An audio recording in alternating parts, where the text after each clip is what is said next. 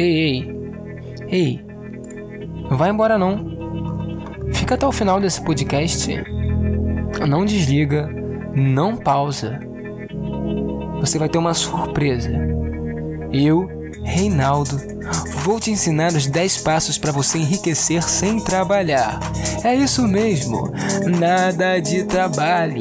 São 10 diquinhas que ninguém vai te contar. Quer dizer, eu vou te contar, mas só se você assinar o meu curso com material didático questionável e professores duvidosos. Eu vou te enrolar para ficar com o seu dinheiro em troca de conhecimento inútil. Assim, você poderá aprender as maiores técnicas da picaretagem virtual. Fica até o fim, não perde essa oportunidade.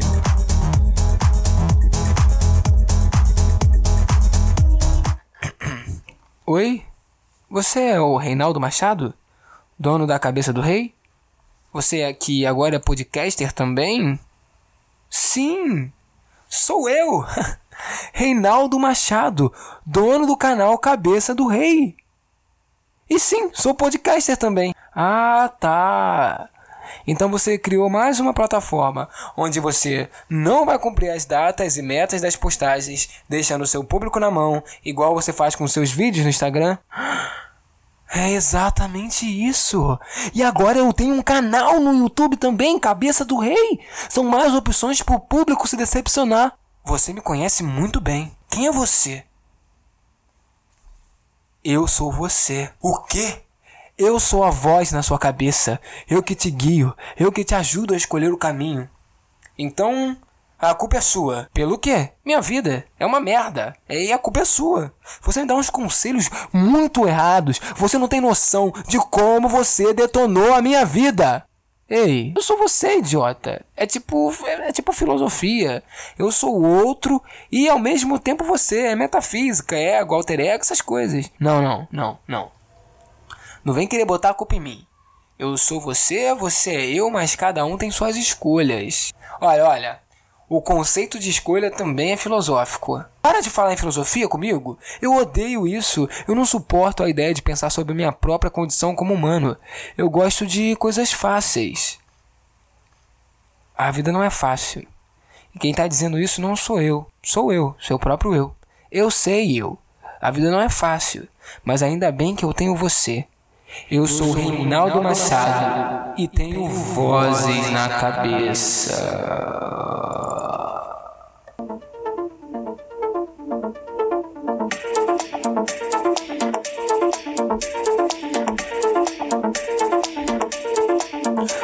Ok, ok. Entrando no ar, ao vivo, com eco. Eu sou Reinaldo Machado. Se você não me conhece, eu sou Reinaldo Machado. Se você me conhece, eu sou Reinaldo Machado também. Você está ouvindo Vozes na Cabeça do Rei com o selo King's Head Entertainment, mais uma produção de qualidade duvidosa. Eu sei, eu sei, gente. Muito obrigado, muito obrigado. É muito sucesso, um público muito ávido. É, eu pensei muito antes de fazer esse podcast, porque normalmente eu penso muito. As pessoas costumam dizer, pensar faz bem, mas eu penso que não. Porque quanto mais eu penso, mais eu não queria pensar. Mas você deve estar pensando, o que você tanto pensou? Então, fazer comédia me deixa inseguro. Porque se a pessoa vem ouvir um podcast de comédia, quer dizer que ela quer rir. E é isso que me preocupa. Pessoas que procuram algo específico para rir, talvez estejam tristes. E eu não quero esse tipo de responsabilidade. Nenhum comediante tem a intenção de fazer as pessoas rirem. Eles só querem pagar suas contas. Aliás, é isso que me assusta. Não pagar conta. Quer dizer, pagar conta me assusta também. Mas o que me assusta mais é que eu não sei se eu sou comediante. Eu sou um cara que precisou ser engraçado, entende? Eu precisei ser engraçado para sobreviver. Eu sou engraçado por puro instinto. Na escola eu não me adaptei com nenhum grupo, nem com os nerds, nem com os fantasmas, nem com os famosinhos e nem com os traficantes. Então eu fui moldado que Não, toda escola tem fantasma, toda escola tem fantasma, isso já é sabido. Então, eu fui moldando minha, é, minha personalidade para ser um cara engraçado. Eu me tornei especialista em ser engraçado. Ser engraçado me dava uma certa liberdade de circulação por diversos grupos na escola. Eu nunca sofri bullying. Então, então, então, vocês acham que isso é um. Mas acho que seria mais isso. Vocês querem saber como eu nunca sofri bullying? Então eu vou ensinar aqui para vocês o conceito do safe bullying, que é o bullying de segurança. O safe bullying consiste em fazer bullying consigo próprio, minando o interesse dos outros e fazerem bullying com você. Como dizem, na dose certa, o veneno é a cura. Muito obrigado, gente. Muito obrigado.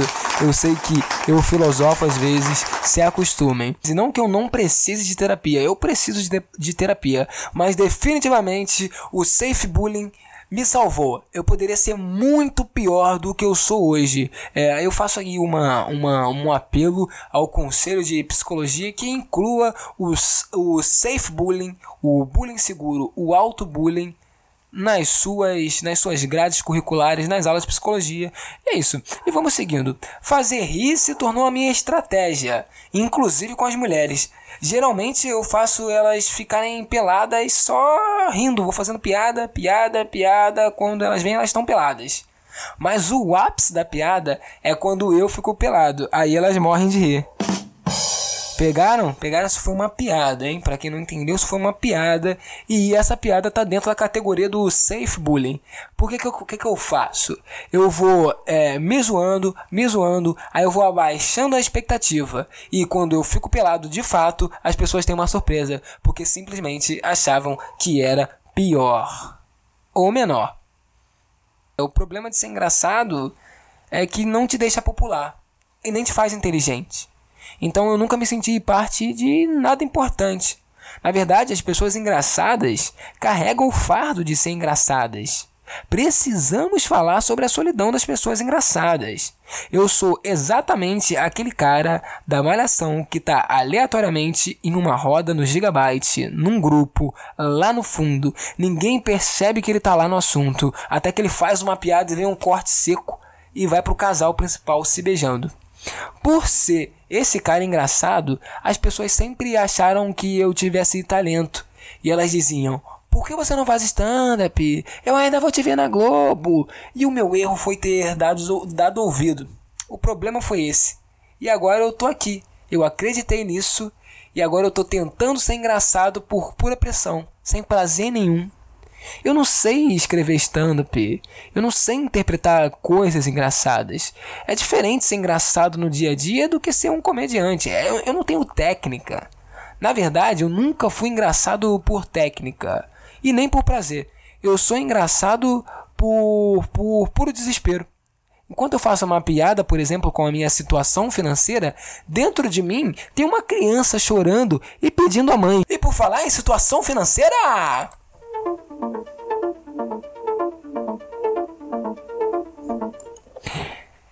se você está ouvindo esse podcast, se você gostou, se você curtiu, compartilhe com seus amigos, mostre para seus inimigos, dê like, faça o que for necessário, mas espalhe a palavra do Rei. Muito bem, muito bem. Voltando à nossa programação normal, depois dessa pequena propaganda, eu quero dizer o seguinte: as minhas sequências de piadas em situações tristes, aquelas piadas que você vai dando quando você está muito desesperado, nada tem a ver com a forma de ver a vida leve. Eu não faço piada no enterro porque a morte não tem um peso para mim. Eu apenas não sei chorar. Então eu faço piada. É isso. O meu riso é o meu choro. Ah, isso foi bom, né? Isso foi profundo, foi filosófico. Mas vamos lá. É profundo. Eu nunca quis ser comediante. Eu queria ser ator. Aqueles bem dramáticos. Então eu fui fazer teatro. Eu não sou mau ator não, mas também não sou ótimo. Eu sou médio, o que é uma bosta. Porque todo mundo sabe que para ser ator ou você tem que ser muito ruim, tipo o Caio Castro, ou você tem que ser muito bom, tipo a Fernanda Montenegro. Ator bom é bom, ator ruim sempre tem chances inexplicáveis. Na verdade, existem todo um mercado para os péssimos atores. Toda novela tem que ter alguém muito ruim para evidenciar quem é muito bom. Agora, para os atores medianos, o mercado é muito grande. A concorrência é enorme. Atores medianos terminam fazendo personagens engraçados que fazem piadas em rodas de amigos aleatórias no Gigabyte antes que a câmera corte para o ca casal principal se beijar. Eu tô um pouco cansado de ser mediano em tudo. Eu nunca fui, por exemplo, um mau aluno, mas eu também não era um bom aluno. Eu era um aluno mediano. Eu não sou uma pessoa chata, mas eu também não sou uma pessoa muito legal. Apenas um cara médio. Eu não sou de esquerda nem de direita. Eu sou de centro. Mentira, tudo tem limite. Até meu pênis é da média do, do, do, do pênis brasileiro. Nem grande, nem pequeno. Assim, eu, particularmente, não almejo um pênis grande. Eu não quero catar manga. É, mas eu gostaria de ter um pênis pequeno que te deixa muito mais criativo na cama e sem julgamentos pessoais. Aliás, nenhum pênis é pequeno demais para ser amado. Como eu cheguei nesse assunto, é o falocentrismo, né? Sempre ele. Na minha visão, é um problema social muito sério. Eu não estou sendo irônico, mas as pessoas não querem falar sobre. É melhor eu encerrar esse assunto porque eu não sei muito bem onde eu quero chegar.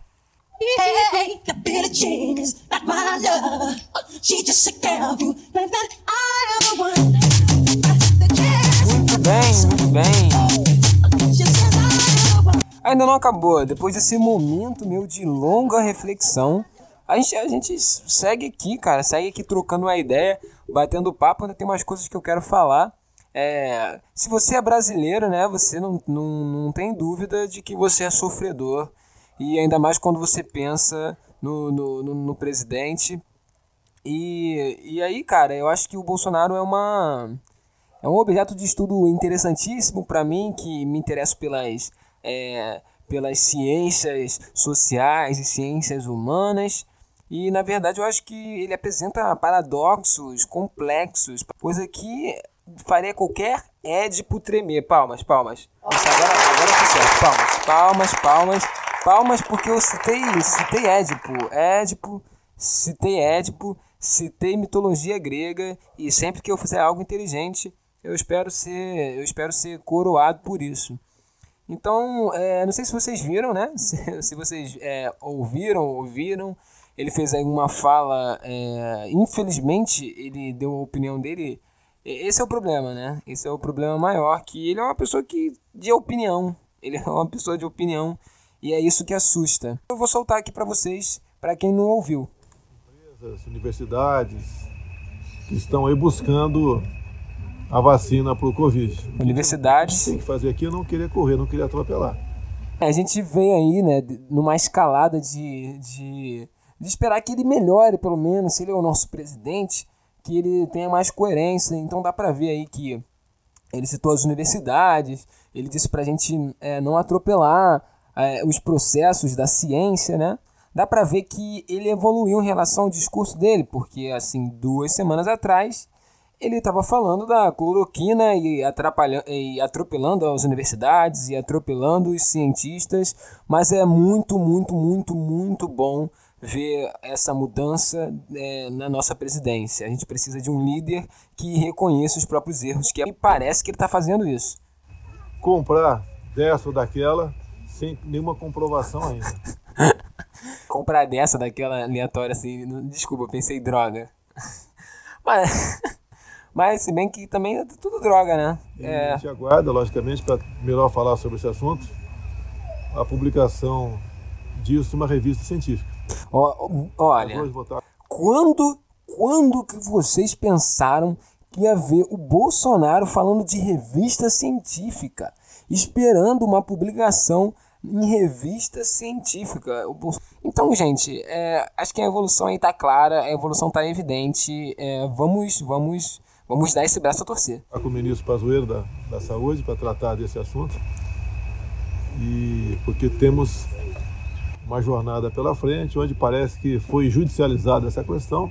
E eu entendo que isso é uma questão de justiça, isso é questão de saúde acima de tudo. Não pode um, um juiz decidir se, se você vai ou não tomar vacina. Isso não existe. É, eu concordo. Um juiz não pode decidir quem vai tomar vacina ou não, como o presidente não pode decidir que remédio tem efeito ou não. Então, acho que colocando cada pessoa no seu lugar, cada poder no seu lugar, eu acho que as coisas evoluem. Parabéns, parabéns.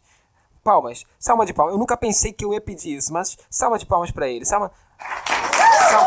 Com gritinhos, com gritinhos. Eu nunca pensei que eu ia pedir. Isso foi pura, puro. É, sensatez pura, sensatez pura. Mas vamos seguir aqui com a fala do presidente. E nós queremos é buscar a solução para o caso. Agora, pelo que tudo indica, né? Todo mundo diz que a vacina que menos demorou até hoje foram quatro anos. Eu não é sei verdade. correr em cima dessa.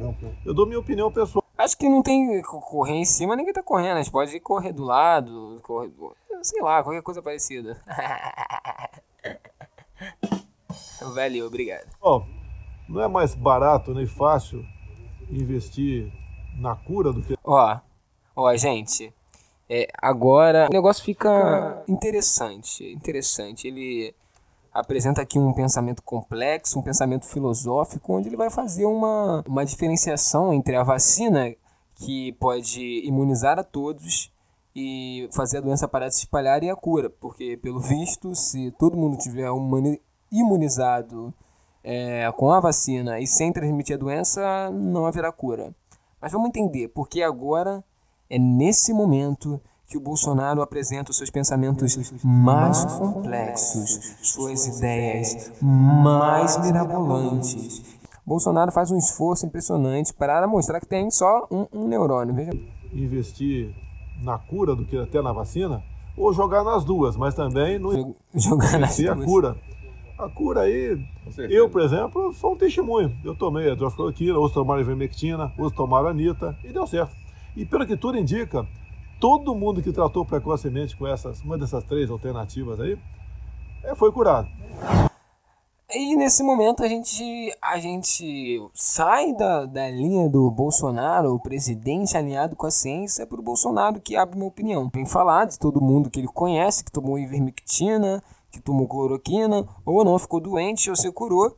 E nesse sentido eu acho que a gente tem que realmente buscar é, tratamentos alternativos, se a gente ficar só dependente da vacina, eu acho que a gente nunca mais vai, vai viver, como disse aí, quatro anos dentro de casa, não vai ser possível. Então, assim, baseado, baseado na, na minha roda afetiva, também como o Bolsonaro conhece várias pessoas que tomaram ivermectina, a galera dele gosta de tomar, gosta dessas coisas para verme, é, eu fiz observações também no né, meu ciclo social e algum, algumas características dá para perceber. É, porque meus amigos, todos, alguns fazem, por exemplo, uso excessivo de álcool e nenhum deles é, teve coronavírus. Então acho que é um forte indicativo. Eles são testemunhas vivas de que, por exemplo, uso é, excessivo de álcool pode, pode trazer a cura ou a prevenção, né? Também é, o uso de drogas, mas não drogas farmacêuticas, drogas ilícitas, né? O uso de, vamos lá, uma ervinha do diabo, também parece que tem, que tem é, forte, forte poder imunizante, porque eu conheço muitas pessoas, muitos maconheiros, e nenhum deles pegou coronavírus. Eu concordo com o presidente e eu vou. Eu, eu tô aqui com ele, cara, seguindo aqui, vamos procurar procurar nossas alternativas. Ele toma ivermectina, ser feliz, cara. Cada um vai, vai se mantendo da melhor forma possível. É, o que, que mais está rolando, né, cara? O que está rolando? Eu não vou falar de tudo que está acontecendo, né? Porque são, são muitas coisas e, e, e eu tenho preguiça, né? É, não tem nada que você não saiba é, antes de ter vindo aqui. Você não vai é, aprender nada novo. Então, se você vem para cá para poder ver coisas novas, é, eu, eu sinto me enganar.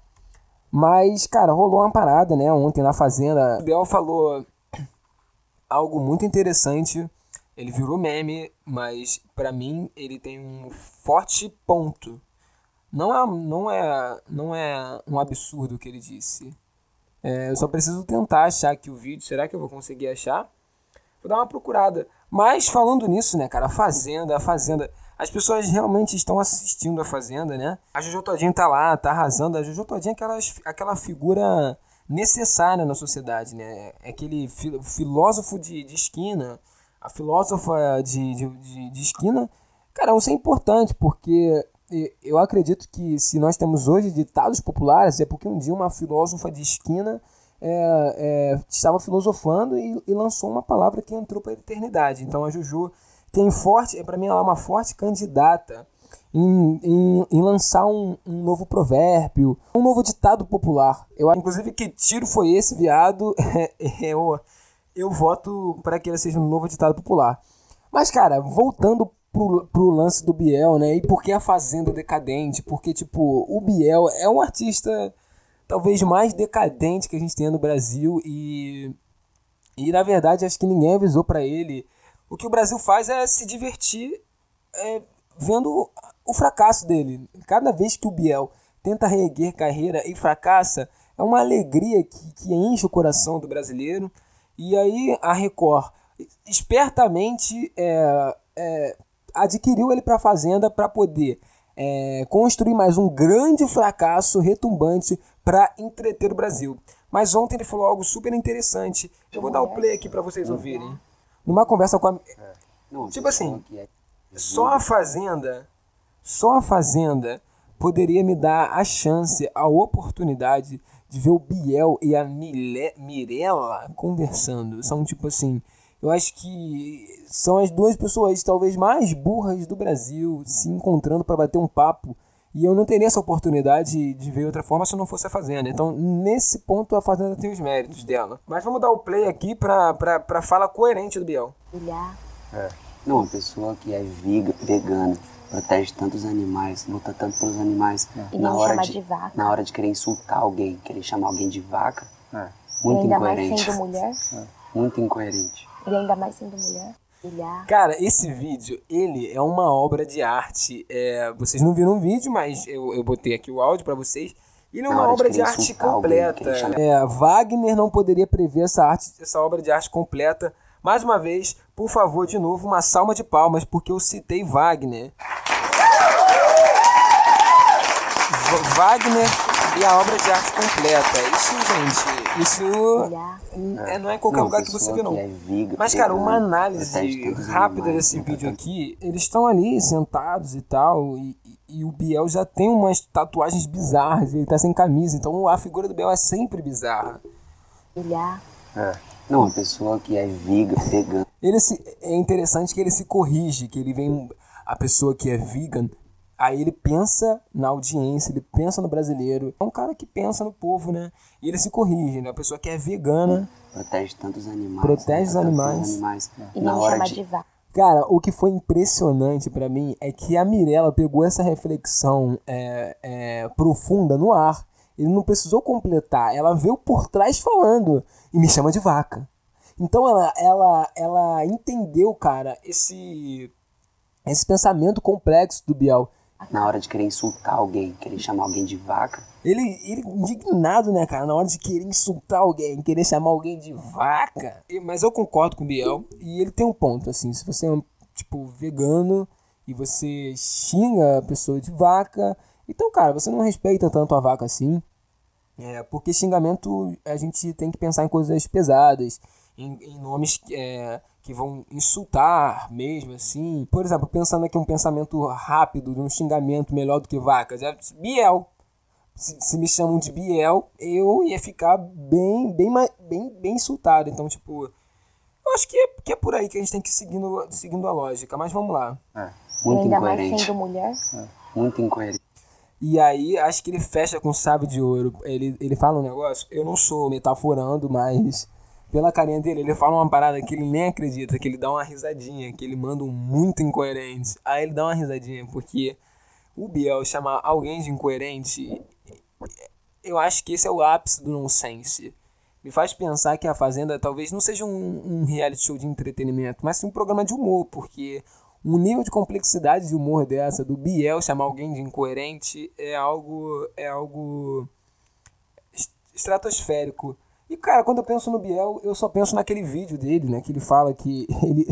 Quem lembra daquele vídeo que ele fala que ele mudou pela carreira e que ele não era o Biel, que ele era conhecido como o Gá. Eu queria muito conseguir achar esse vídeo aqui pra, pra trocar pra vocês, mas ele pulando e tal, se divertindo e fazendo uma autorreflexão depois que ele foi é, é, é, de forma correta é, linchado na mídia por ter feito aquela parada ridícula com a, com a jornalista.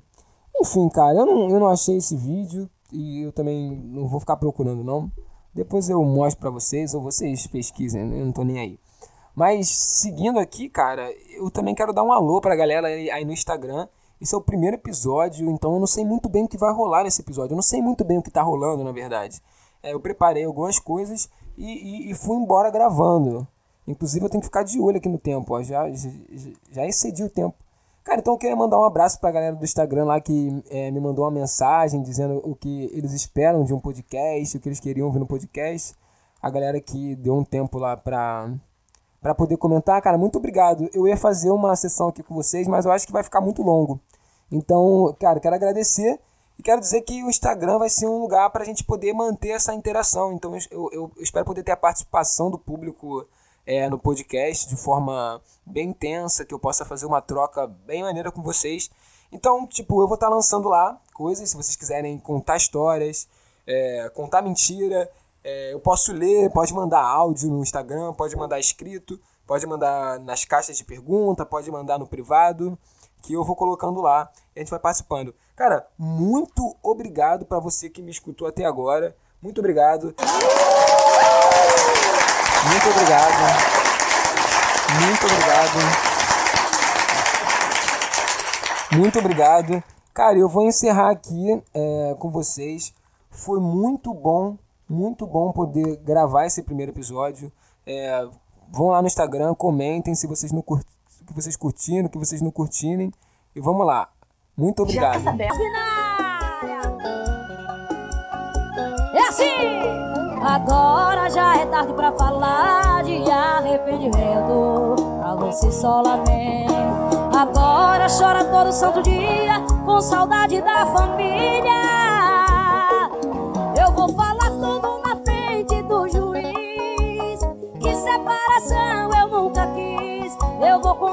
Vai ver que a traidora foi você. A galera de casa vai! Edinalva! Edinalva! A culpa é toda sua! Se, Se você tinha casa, Edinalva, por quê? Quero ouvir! Edinalva! A culpa é toda sua! Se você tinha casa, Edinalva,